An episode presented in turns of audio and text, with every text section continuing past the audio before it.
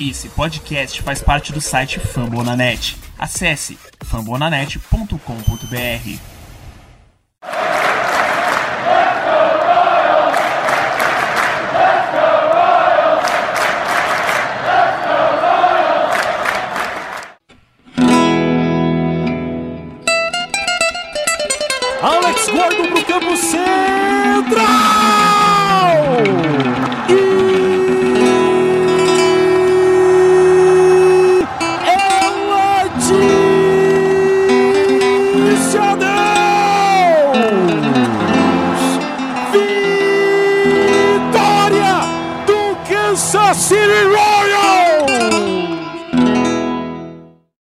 Beisebol, fala fã do Royals, eu sou o Lucas e sejam muito bem-vindos ao nosso quinto episódio do Cast Royals.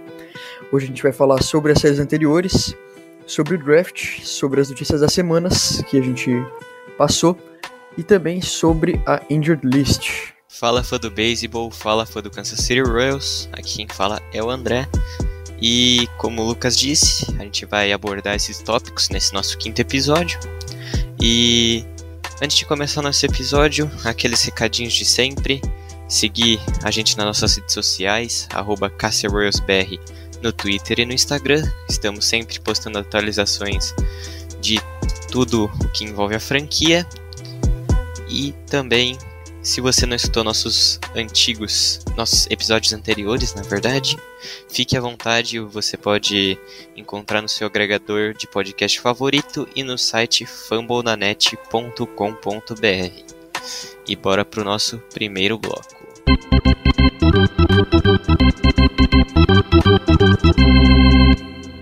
Bom, é, para ser uma continuação do episódio passado, é, eu vou falar aqui do último jogo contra o Minnesota Twins.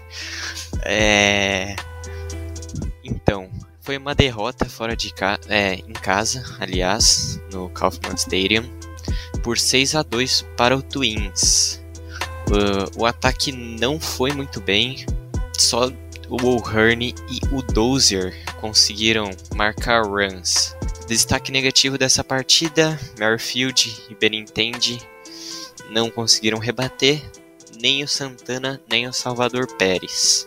O Brad Keller, que foi nosso starter pitcher, fez seis entradas, cedeu cinco hits e duas runs e também fez sete strikeouts. Eu diria que foi até um bom jogo para o Brad Keller e que não foi o principal culpado pela nossa derrota.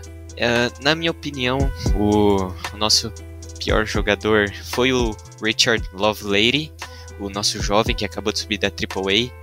Está se mostrando bastante irregular, né, cara? Que vem fazendo muito, jogos muito bons, mas também quando erra acaba estragando nossos jogos. Ele não ficou nenhuma inning inteira de pitcher e cedeu três runs, e sendo que duas foram home runs. Daí para fechar, Swarzak também cedeu uma run na última entrada. Hernandes é um, é um pitcher que também pitchou nesse jogo, não cedeu, foi o único pitcher que não cedeu runs e também vem se mostrando bastante interessante esse jovem pitcher que subiu da AAA, assim como o Lady. E é isso, assim que fechamos mais uma série que não conseguimos sair contra vitórias, dessa vez contra o Twins. Cara, eu concordo bastante com esse negócio aí do, do Love Lady, eu acho que ele não tá sa saindo bem. E se a gente comparar ele com o Hernandes, que também saiu da AAA e tá jogando pra caramba, né?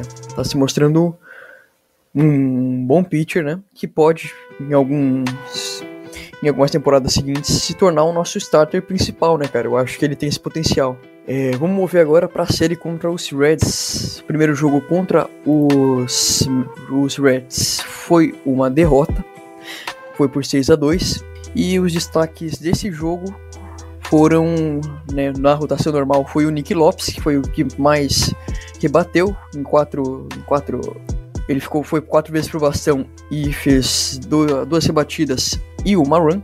O outro que fez uh, uma run também foi o Carlos Santana, que fez que foi pro bastão duas vezes, conseguiu um hit e uma run. Outro destaque positivo nessa partida. É, bom, com relação aos pitchers, a gente tem que A gente tem que falar do Minor, cara. O Minor foi bem. Conseguiu seis strikeouts em seis innings em que ele arremessou. Só que ele cedeu quatro runs, cara. Esse. Eu, tô vendo uma consistência nesse. No, assim, nessas estatísticas do Minor, que ele sempre faz bastante strikeout. Só que ele sempre cede muita run. Né? Não sei se você também tem essa visão, André. Sim, o Mike Minor é. Assim como outros pitchers do nosso nosso elenco, tem esse problema de estar cedendo algumas runs que poderiam ter sido evitadas por culpa dele, que não foi erro da defesa, e, e que de contraponto ele tá fazendo bastante, bastante strikeouts e é um ponto positivo. O Mike Minor que, na minha opinião, já esteve melhor dentro da atual temporada. É, bom, realmente é, é a mesma visão que eu compartilho. Vamos mover agora para os destaques negativos dessa partida, cara. Eu odeio ter que falar isso, mas de novo o Merrifield não foi nem um pouco eficiente. Foi pro bastão cinco vezes e só conseguiu rebater uma vez. Eu acho que né, foi é complicado, né? E de resto o ataque do time não funcionou de muito bem porque é, é complicado você ter um jogo com sete hits e apenas duas runs, né? Não foi, não teve um aproveitamento bom. Com relação aos pitchers, o Kyle Zimmer, cara, eu eu não gostei muito do que eu vi porque em uma inning que ele, que ele arremessou, ele conseguiu já ceder uma home run, conseguiu ceder hit, não fez nenhum strikeout e deu duas walks, cara. Duas walks em uma inning só é meio complicado.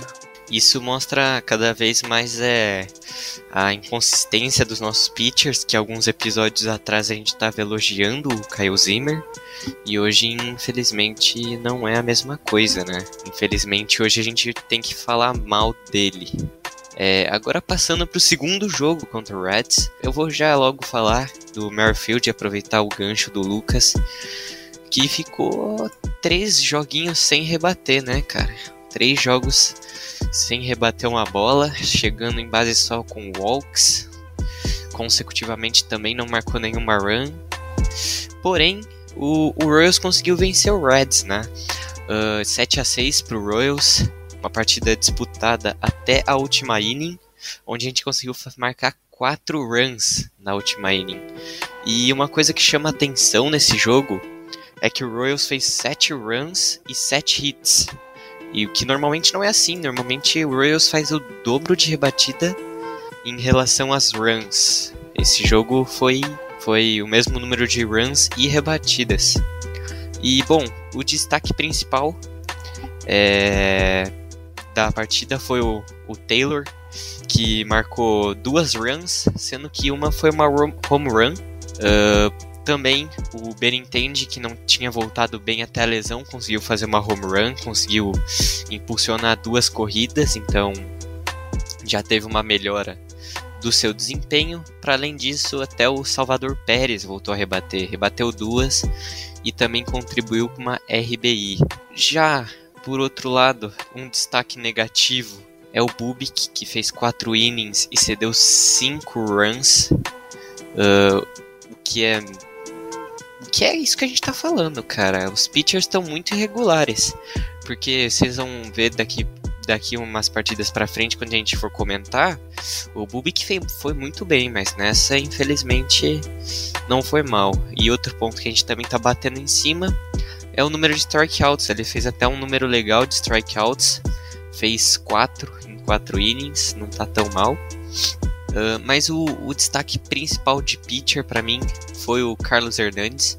Apesar do Stalmont e o Lovelady ter feito uma ótima partida cada um, Lady que ficou com a vitória. O Hernandes, ele fez três innings, cedeu uma só run e fez seis strikeouts.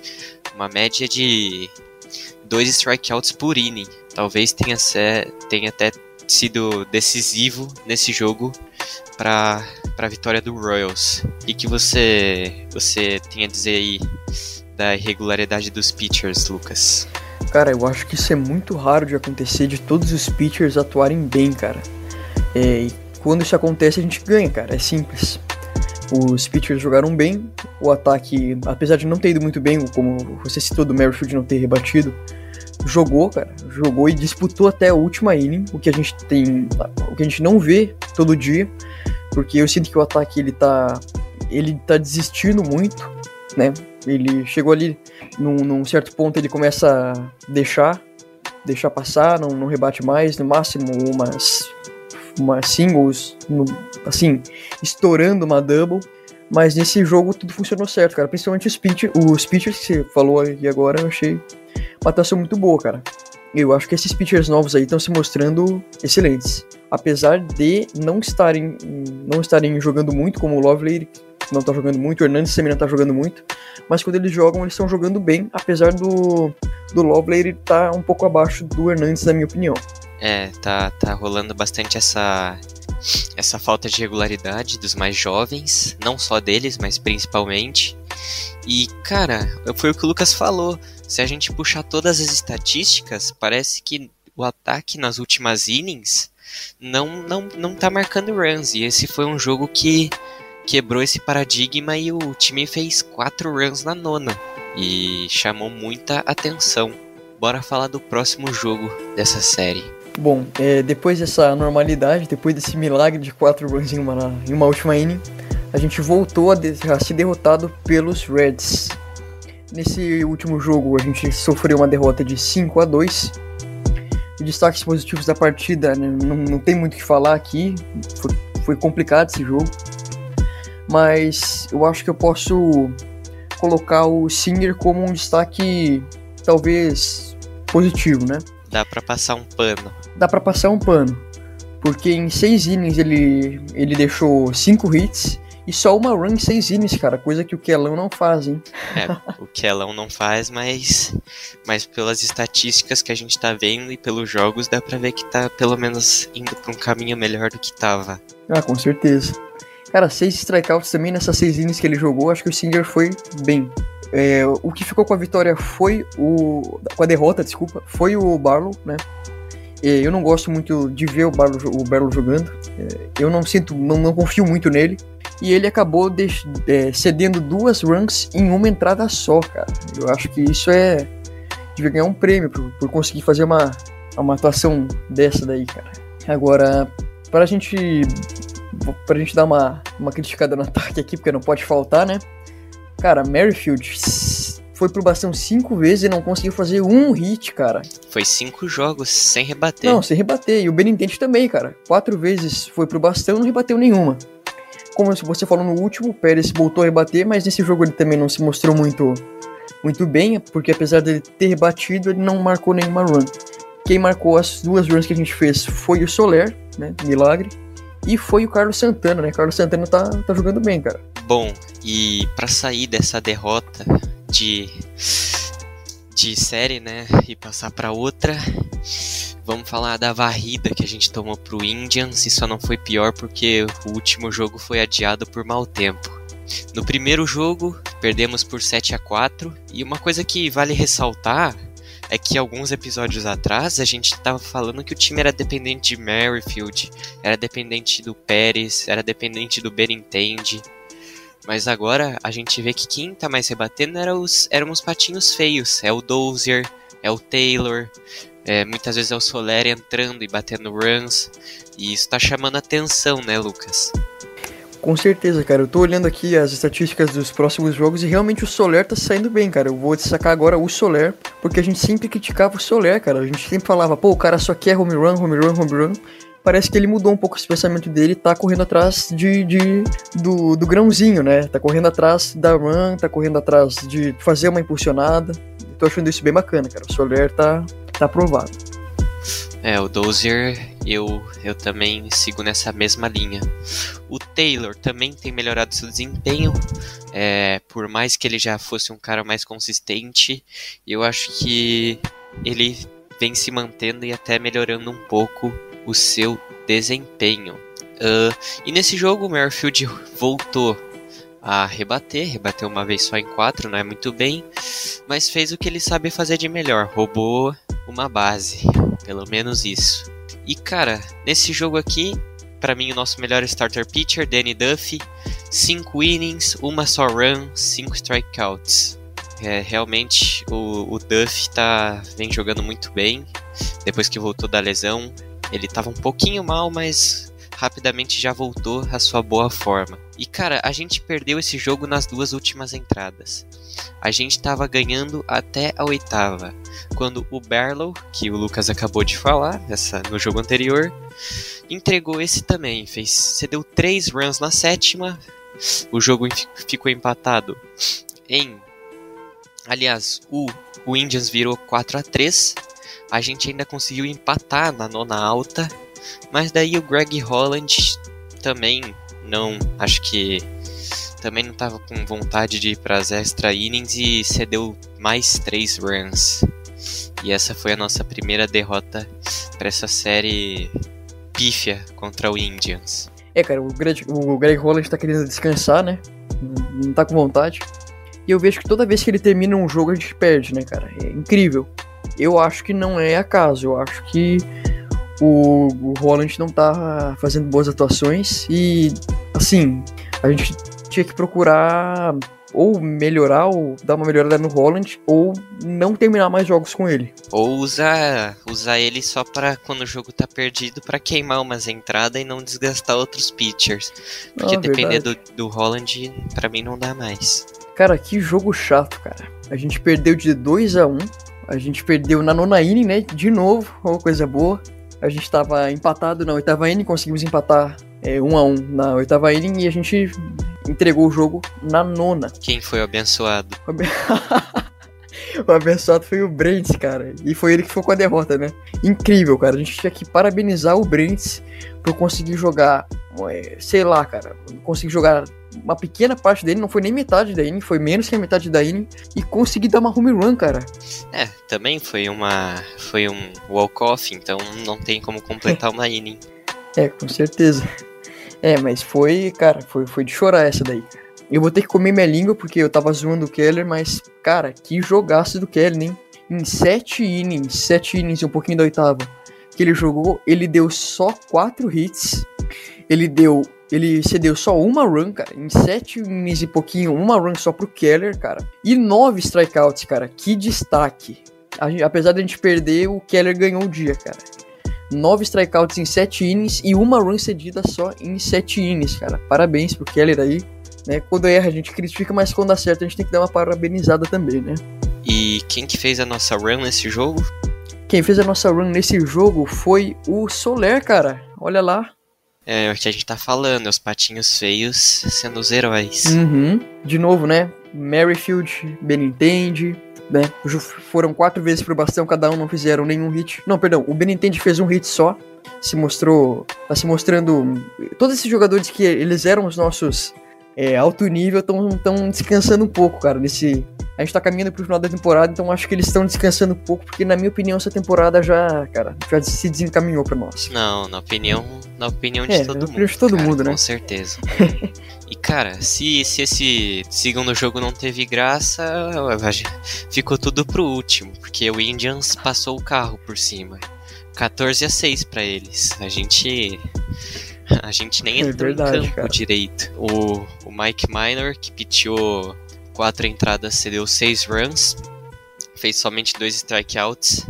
Esse ele nem, nem no strikeout ele mandou bem nesse jogo. Mais uma vez, Irving Santana. É, eu não gosto desse cara, eu, eu reforço em todos os podcasts que não fez sentido a contratação dele.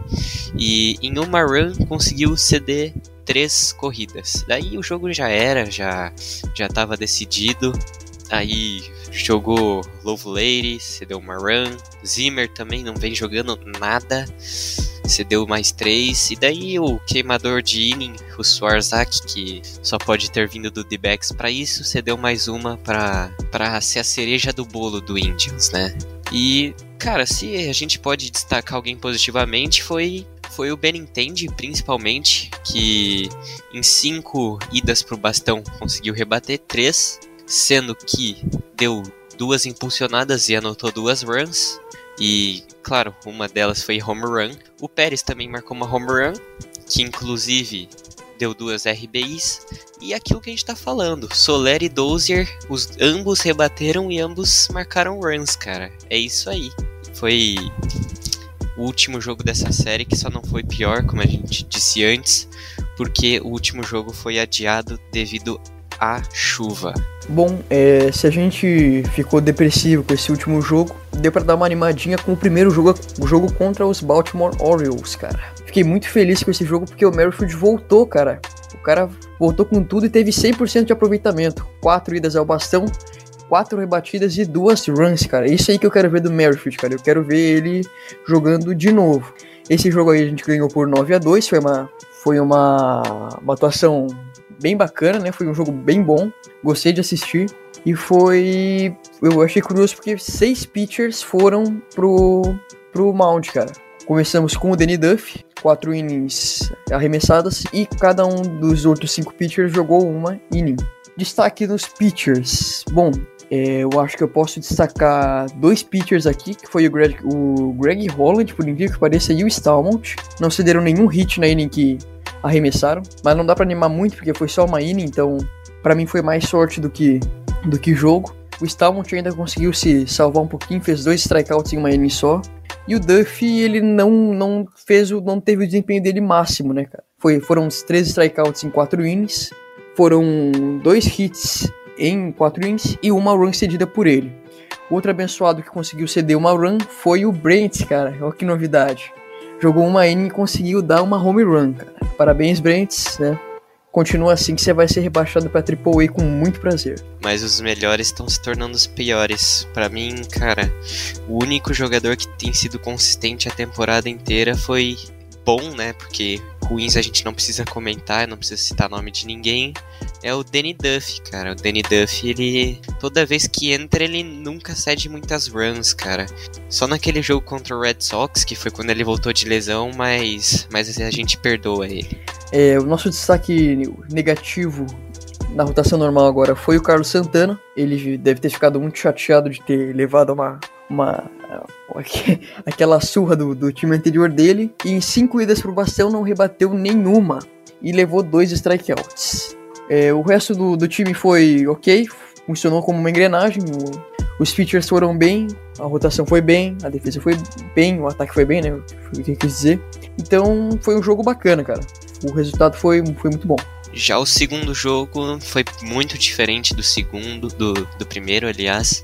A gente perdeu de 8 a 4 em casa pro Orioles. É, com todo respeito à franquia, cara, o Orioles é um time que a gente tem que pegar e moer em casa, cara. Não, tem outra. É um time que a gente tem que varrer em casa. Para mim, não tem cabimento a gente perder uma série em casa pro Orioles. Mas enfim, né? A gente perdeu de 8 a 4. O nosso starting pitcher foi o Singer que mandou muito mal.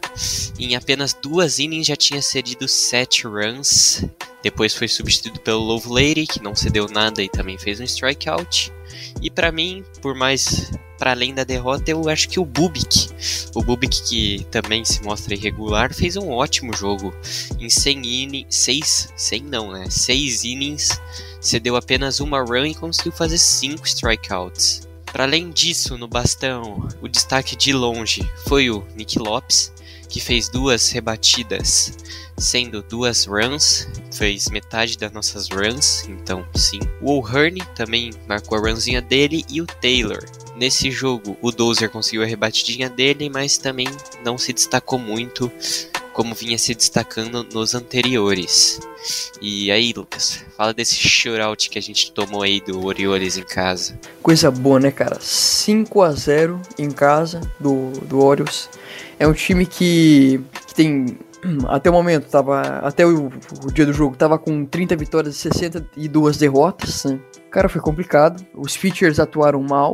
Não, não tem como passar a mão na cabeça atuaram mal, mas a culpa principal foi do ataque, cara. O ataque acabou com o jogo e eu tenho que dizer, cara, foram só seis hits. Eu, só não foi pior do que o do que um jogo que a gente fez contra os Reds, que foram não contra os Indians, que foram apenas quatro hits. É, aqui é muito difícil a gente falar de destaque negativo, porque quase todo o ataque foi terrível. Mas o destaque positivo, cara, por incrível que pareça, o Hunter Dozier, né? O Dozier conseguiu 100% de aproveitamento, 4 idas pro bastão e 4 hits. É, quando não precisa, ele joga bem pra caramba. E é isso, cara. Eu acho que a gente encerra essa série né, com certeza com uma derrota e com, com um alerta de que se a gente conseguiu perder uma série dessa forma pro Warriors, eu acho que a temporada não, não continua. E mais além da, da temporada já ter ido pro Brad, a gente tem que repensar em muita coisa. O Matene tem que pensar, cara, o que, que tá acontecendo com esses pitchers que andam muito irregulares, é, principalmente os jovens que, que, cara, por mais que sejam jovens, a oscilação não é a mínima, é uma, é uma oscilação gigante, cara. É um jogo, é um 8 ou um 80, entendeu? E uma curiosidade desse último jogo contra o Orioles, quem foi o pitcher do Orioles foi o Matt Harvey, aquele aquele lá em 2015, Nova York, final da World Series, que a gente levou a World Series em cima dele. Deve ter vindo com sangue nos olhos para para fazer shoutout no Royals. Bom, e esse foi o final do nosso primeiro bloco. Agora bora passar para as notícias gerais dessa semana.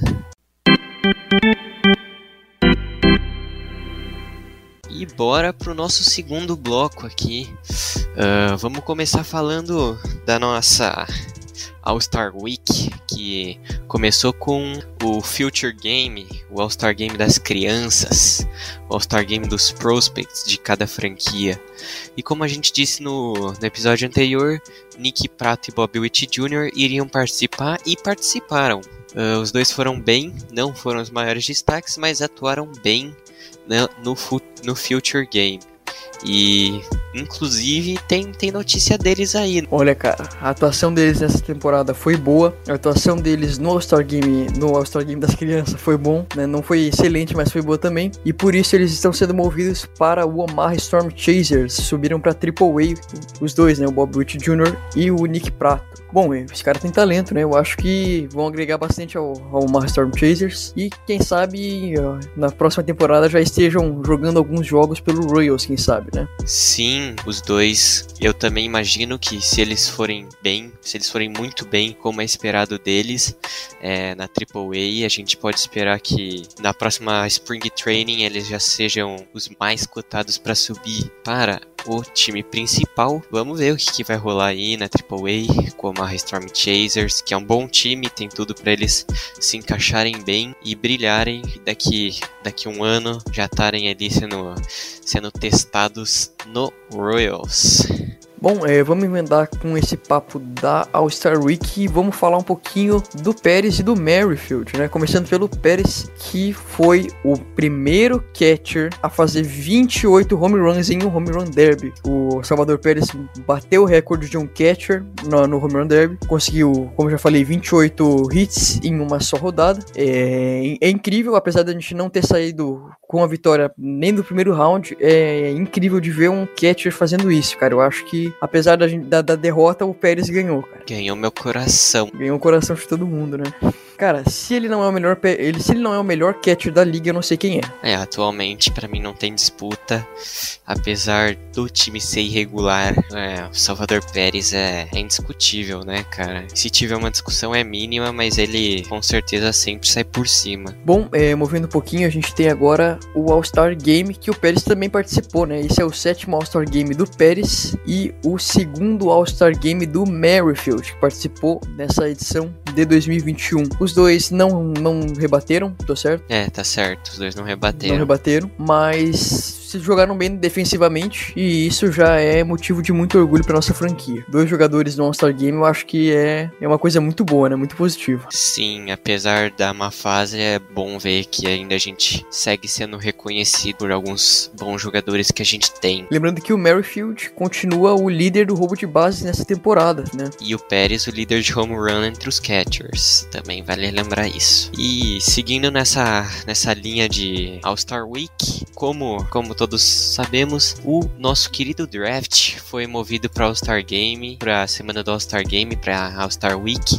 e foi muito legal, cara. A gente acompanhou de perto, nós e todos os outros integrantes da família Famona Net. A gente fez um spacezinho no, no primeiro dia, eu tive lá participando. Quem viu que viu que foi muito bacana. E bom, é a primeira a primeira pick, a pick 7 geral, que número 7, foi o Frank Mosicato, que é um left-hand pitcher, né? É um canhotinho, pitcher canhoto, que era rank 39, mas até que eu não acho de todo mal, apesar de que a gente pudesse ter pego algum jogador melhor. Eu acho que o Mosicat era um jogador para primeiro round, era, mas não para sétima pick, cara. Tinha outros pitchers aí mais mais consagrados, mas cara, isso aí é draft. Um jogador que tá muito bem hoje, daqui uns dois anos não pode jogar mais nada e a gente tá mordendo a nossa linha. Apesar dessa primeira pick ter sido boa, não ter sido de todo mal, eu acho que tá faltando nas nossas categorias de base um outfielder. Eu acho que assim, a primeira pick poderia ter sido um outfielder e um outfielder padrão, cara. Um outfielder o top dos tops, porque pra gente ter uma sétima pick overall é, é, um,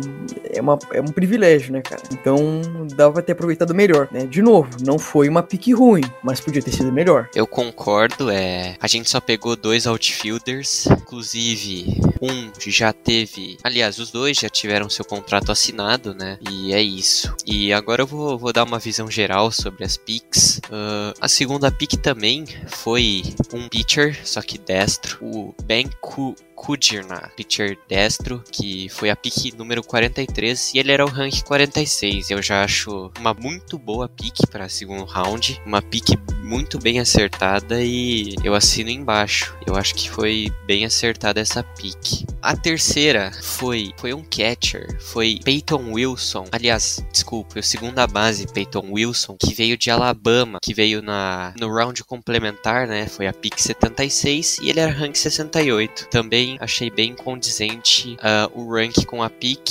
É um cara, é um, dos, é um dos melhores segunda base dos colleges. Esse ano foi um dos melhores e eu, eu achei bom porque é um cara pro futuro, né, cara? Merrifield não vai durar aí para sempre. Também pode jogar no right field e eu tava sentindo que faltava um second base é, no nosso, nas nossas minors, né? O próprio Lucas disse isso no nosso grupo do WhatsApp.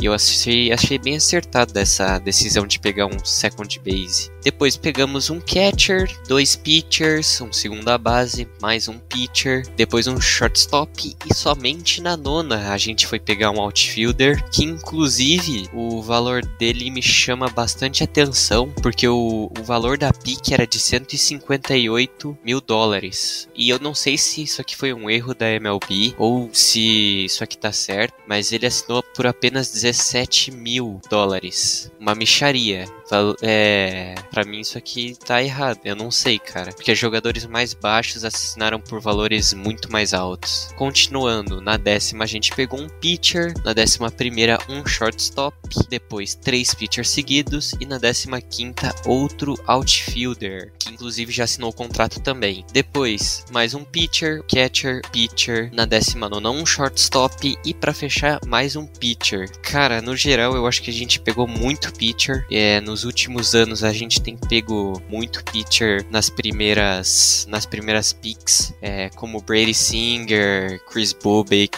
o Lin, o Coer e eu acho que a gente no próximo draft já pode começar a mudar nossa cabecinha. Com porque certeza. apesar apesar da gente estar tá com uma boa lineup, a rotação vai estar tá inchada e vai começar a faltar jogador de campo. E a gente tá vendo que o time tá variando e às vezes pode ser perigoso não ter um bom ataque. Cara, é, eu acho que assim, é, não, era te- não não é necessário pegar essa quantidade absurda de pitchers, porque nós temos bons pitchers na base. A gente tem uns pitchers bons, é, tanto desde a da, da Double A, que é onde a gente começa a enxergar um pouquinho mais, até pri- principalmente no Omaha Storm Chasers, né, cara? Tem muito pitcher bom lá, estão sendo testados no Rails agora. Alguns estão mostrando desempenho bom e eu acho que não é necessário, cara. Eu acho que a gente precisava bastante também de, de outfielder, né? Foi o que eu falei antes. E também pensar assim, talvez em pegar um first base, sabe? Pra dar uma variadinha. Mas eu acho que essa quantidade absurda de pitchers aí, cara, não é condizente. É, a gente não pegou nenhum first base. Lembrando que no elenco atual, os nossos first bases, os principais é o Santana, que chegou essa temporada, o O'Hearn, que se mostra bastante regular, mas quando joga, joga muito, e também um, um, jogador que também às vezes tem jogado é o Mac Broom, que jogou um pouquinho, mas também tá no Storm Chasers de novo. Bom, finalizando o assunto draft, lembrando que vocês podem conferir nome a nome de jogador nas nossas redes sociais. É mais fácil de encontrar no Instagram, porque lá tem os destaques. Você pode encontrar bem facilmente. Bom, é, vamos parar um pouco de falar de jogador novo e vamos falar de jogador antigo, cara. 10 anos de franquia, o Danny Duff. É, tem alguns rumores rolando sobre o Danny Duff ser transferido, cara. Eu acho que esses rumores aí são tão exagerando um pouco, mas dizem que o Danny Duff pode ser transferido ou para pro, Angels ou para algum time de Nova York. É, o contrato dele acaba entre esse ano e o próximo, então é, é possível, mas eu acho que o Danny Duff continua, vai continuar sendo do Kansas City Royals. Eu acho muito difícil ele ser trocado. Ele tá fazendo a melhor temporada dele no Kansas City Royals, pelo, até onde eu acompanho. Pelo que ele falou na entrevista de 10 anos de, de franquia, ele falou Bury me a Royal, né?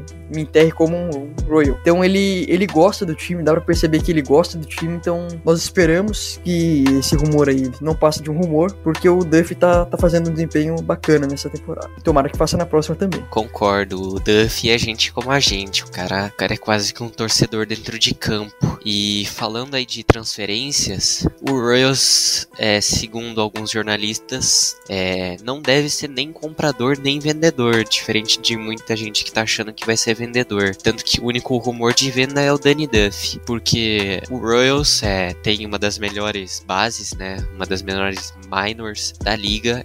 Então é, a gente está apostando nessa nossa rebuild, que a gente está numa rebuild, nesses prospects que vão aparecer daqui um, dois aninhos e tem tudo para dar certo. E daí vocês se perguntam, ah, por que, que não vende esses jogadores mais velhos? Então, esses jogadores, é, quem, quem acompanha não só o beisebol, mas os esportes americanos, sabe que é sempre bom ter um jogador mais cascudo é, no time, não só pela experiência, por tudo, mas também porque os jogadores mais jovens podem aprender muito com eles e também ter sempre uma sombra para eles ganharem mais confiança e se tornarem jogadores melhores e desempenharem melhor ao longo de sua carreira. Então é isso, o Royals não vai ser nem vendedor nem comprador, vai ser, vai ficar só esperto a bons negócios que tiverem no mercado e ofertas que vierem, tanto ofertas que vierem para comprar jogadores como ofertas para vender os nossos jogadores. E vamos falar de injured list que também não tem muitas novidades, mas tem algumas, não tem não, Lucas? Cara, em George List sempre pra não perder o costume, né? É, tem poucas novidades, a gente teve uma semaninha, uma semaninha de fogo, então não, não teve muito como se machucar, mas teve abençoado que conseguiu. É, começando aqui com o Jacob Junis, que se machucou dia 9 de julho, há 10 dias atrás, e, mas já voltou, né? Ele tá no, no Storm Chasers. no dia 12 de julho, o Daniel Tilho acabou sendo, o, a reabilitação dele acabou sendo jogada pra Double A. Quer dizer que tá feio o bagulho, hein, cara. Tá, tá feio o negócio, cara. Ele tava na Injured Já List. tá desde o começo do é, ano. cara. Injured List de 60 dias, o cara tá há seis meses, né, cara? É complicado. E, cara, Pra não perder o costume. pra não perder o costume, cara, você vai ter que adivinhar quem é que tá na nossa Injured List de novo. É o Silvio Santos ou é o Mondesse, cara? Eu acho que é um cara que começa com o Adalberto e termina com um desse. Parabéns, Mondesse. O cara é de cristal, de vidro ou de açúcar. Eu não sei do que ele é feito. Mas conseguiu se machucar de novo, né? Dia 16 de julho, agora há pouquinho, foi mandado pra Injured List de 10 dias. E por fim, ontem, dia 18 de julho, a gente recebeu a notícia de que o Foster Griffin, que estava na Injured List de 60 dias, foi, foi acertada a reabilitação dele lá na Low Way, cara. Tá? Se pro Tilly já tava complicado, imagina pro Griffin, cara. Foi lá pra Low Way. É, para quem não tá entendendo isso da recuperação, que são transferidas para os times mais fracos, é porque cada time tem, tem uma cota máxima de poder usar a, o número de injured list, entendeu? E também isso tem a ver com o tempo que ele volta. E também, óbvio, o número de jogadores em cada elenco. Logo, os jogadores estão muito machucados, eles vão descendo também já para voltar numa categoria mais fraca para pegar ritmo de jogo e enfim, também para não ocupar espaço nas equipes mais fortes. Com certeza. É bacana dar essa sacada aí, eu não acabei não falando disso, mas o pessoal que tá mais por fora, assim, eu acho bacana dessa salientada, né, do motivo dessas, desses rebaixamentos na reabilitação. É tanto então para não ocupar espaço na injured list, quanto para não voltar é, dando o jogo, né? é, entregando o jogo. Volta numa categoria mais baixa, vai voltando, vai se acostumando de novo a jogar e vai subindo tranquilo. É exatamente isso. Também para poder transferir jogadores que estão jogando para uma categoria mais alta e eles não ficarem ocupando esse espaço, né? Um jogador machucado ocupando o espaço de um jogador saudável. Por hoje é isso, né? Acho que ninguém tem mais nenhuma consideração. Não esqueça de seguir nossas redes sociais, que é muito importante. A gente ainda tá com pouquinhos seguidores, então dá uma força lá pra gente, hein? Então é isso, pessoal. Muito obrigado por ouvir mais um Cast Royals. Semana que vem tem mais. E é isso. É isso. Espero que semana que vem a gente consiga gravar de volta. E Together Royal. Abraço.